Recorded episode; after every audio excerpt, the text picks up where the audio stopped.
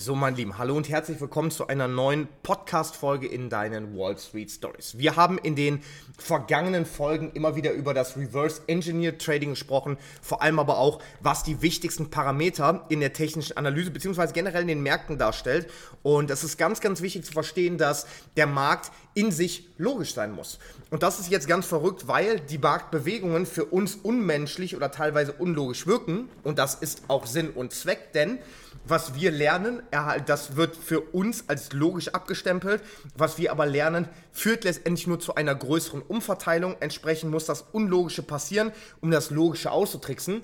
Aber das ist, denke ich, mittlerweile nachvollziehbar. Was ich aber meine mit der Markt muss in sich logisch sein, bedeutet vielmehr so in Richtung, wenn Volumen in den Markt kommt, dann muss, müssen wir immer schauen, was hat das Volumen mit dem Preis gemacht was für Transaktionen sind in den Markt gekommen oder wie viele und wann und was haben die mit dem aktuellen Preis angestellt. Und das ist das, was ich die Volume Spread Analysis versucht etwas besser dann auch darzustellen, nämlich wenn wir versuchen zu verstehen, wo und welche in, oder sagen wir mal eher wo und wie viele Transaktionen reingekommen sind und was sie tatsächlich mit dem aktuellen Preis gemacht haben. Weil für uns wichtig zu verstehen ist, es, du kannst zu jeder Sekunde überall im Markt immer schauen, welches Volumen, welcher Preis, was macht der Indikator Giga X3000, iPod Nano, Slim, Shady.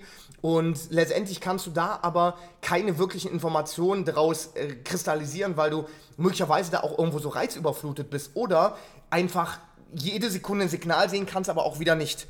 Für uns ist aber spannend zu verstehen, dass bestimmte Chartbereiche interessant sind. Nicht jeder Chart ist zu jedem Zeitpunkt interessant, sondern vor allem da, wo wir sehen, da kommt gegebenenfalls Liquidität durch Retailer Stop-Loss zusammen oder da kommt Momentum in den Markt, weil Volumen große Bewegungen letztendlich forcieren. Und wenn wir das in, im Markt finden, dann ist das für uns super spannend zu erkennen, zu welcher Bewegung hat das denn geführt. Weil viel Volumen kann zu einer großen Bewegung führen, viel Volumen kann aber auch zu einer ganz kleinen Bewegung führen und das hat komplett unterschiedliche Aussagen. Und genau das ist das Wichtigste im Markt zu verstehen, dass je nachdem der Volume Spread, also das Volumen und mit Spread ist nicht ähm, der, der Unterschied zwischen Kauf- und Verkaufskurs oder Bid- und Ask-Kurs gemeint, sondern mit, äh, mit Spread sorry, muss gerade aufstoßen, sondern mit Spread ist tatsächlich die Ausbreitung der Kerze, also die Spannweite der Kerze gemeint. Und das ist das Alpha und Omega in den Märkten. Daran erkennst du nämlich, nicht rein daran, aber daran erkennst du, zu was haben die vielen Transaktionen geführt. Und wenn du siehst, viele Transaktionen haben zu wenig Bewegung geführt, dann kannst du das erstmal auch gar nicht als reine Information abstufen und sagen, okay, das ist jetzt so und so und deswegen das und das. Sondern du musst immer schauen, in welchem Marktkontext ist das passiert. Weil erst wenn du den Marktkontext bzw. den Chartkontext bzw. wo ist der aktuelle Preis gerade im Verhältnis zur vorherigen Bewegung, wenn du das alles gemeinsam betrachtest, dann kriegst du wunderschöne Informationen geliefert, nämlich wo der Markt möglicherweise gerade Liquidität holt oder neue Liquidität bildet oder Liquidität eliminiert. Und dazu gibt es einige Videos mittlerweile auch auf meinem YouTube-Kanal, vor allem diese Aufzeichnungen des Live-Webinars. Das sind ganz, ganz spannende Dinge, die möglicherweise für dich einen, ähm, ja, sag mal, das Ganze noch visualisieren können. Aber wichtig zu verstehen ist, rein das Volumen, rein der Preis bringen dir herzlich wenig.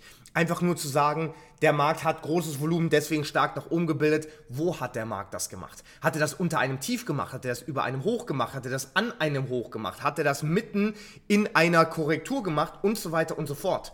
Und da siehst du, das eröffnet ein ganz, ganz neues Feld, aber auch eine ganz, ganz neue Dimension des Marktverständnisses. Und das ist das, was unglaublich wichtig ist, nämlich zu verstehen, wann macht der Markt was und vor allem, was zeigt der Markt dir im situativen Kontext. Das heißt, für dich einfach mal zu verstehen, was wir bisher in den vergangenen Podcast-Folgen besprochen haben, das jetzt einfach mal wirklich anzuwenden. Schau gerne mal in den Chart und geh dafür gerne auf 4-Stunden-Basis oder auf Tagesbasis. Schau gerne mal rein und finde einfach mal Stellen, wo du halt siehst, pass auf, da möchte, würde möglicherweise Liquidität liegen und dann schaust du, was mit dem Volumen an diesem Preisbereich passiert.